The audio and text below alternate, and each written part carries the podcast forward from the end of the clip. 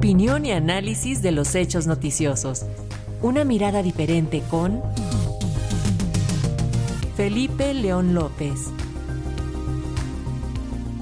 Y justo sobre el arranque formal de las campañas políticas es el comentario de nuestro analista Felipe León, a quien saludamos. Bienvenido, Felipe. ¿Qué tal? Buenas tardes, buenas tardes amigos de Radio Educación. Como ya bien lo dijiste, el 1 de marzo inicia la cuenta regresiva para definir quién llegará a la presidencia de la República y también el principio del fin del sexenio de Andrés Manuel López Obrador. Llegamos a la antesala de la gran elección, llenos de provocaciones que como diluvio inundan todos los espacios y foros de discusión y es que esta campaña, a diferencia de otras anteriores, tiende a ser más iconográfica que textual, más con la intencionalidad de generar impactos que debate ideas a profundidad de los grandes temas nacionales.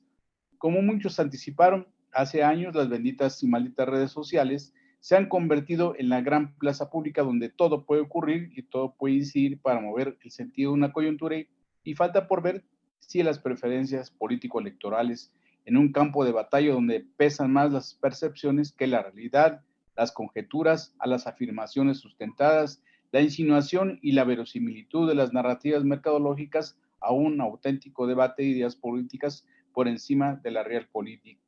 Una imagen con el Papa de las dos candidatas, una imagen del presidente con un pescador para golpear a supuestos mensajeros, unas portadas de escándalo entre la prensa oficialista y la prensa opositora, Estamos entre el obvio, lo obtuso, como dijera el semiólogo francés Roland Barthes, el cual hace la distinción entre lo obvio, lo que nos suena familiar, y lo obtuso, ese tercer sentido que nos confunde porque no podemos describir, ni interpretar, ni analizar, simplemente lo percibimos y así lo tratamos de digerir.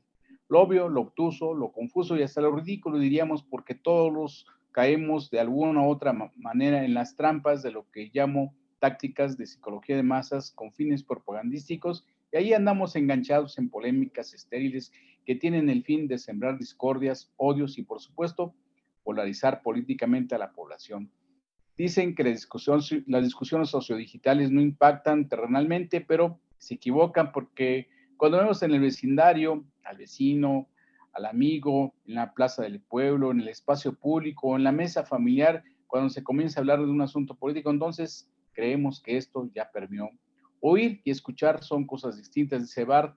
Escuchar implica esforzarse en entender lo que va más allá del mensaje, sus estímulos, sus actores y el análisis. Y bueno, ¿qué es lo que hemos observado en estos días de precampañas e intercampañas? Pues algunos fenómenos que van a ser constantes para marcar este proceso electoral en su totalidad, como son la polarización y la estridencia como estrategias de la psicología de masas, todo será blanco y negro, todo maximalista, están conmigo o están contra mí. Los famosos fake news, deep fakes e inteligencia artificial como los cambios Analytica que manipularán o intentarán manipular nuestras conciencias, percepciones políticas rumbo a las urnas, las conjeturas sobre la mano que mece la cuna alrededor de las campañas como esta que pasa contra Andrés Manuel López Obrador, el presidente de la República como eje de las campañas de Claudia y de Xochitl, una para replicar sus tesis de la cuarta transformación y la otra para descalificar todo lo alcanzado. Habremos de escuchar y atestiguar dos Méxicos, uno como el país de las maravillas y el otro un, un país con grandes, los grandes males de la humanidad. Voz y resonancia al malestar de las candidaturas, muertos y heridos en el camino por los grupos predominantes en la partidocracia.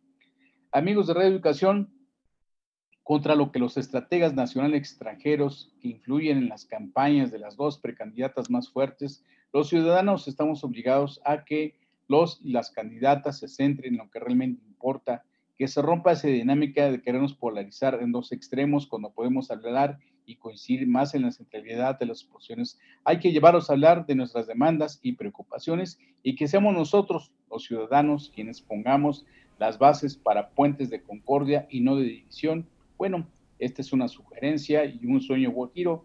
Muchas gracias y buenas tardes. Gracias a ti, Felipe León. Muy buenas tardes. Hasta luego.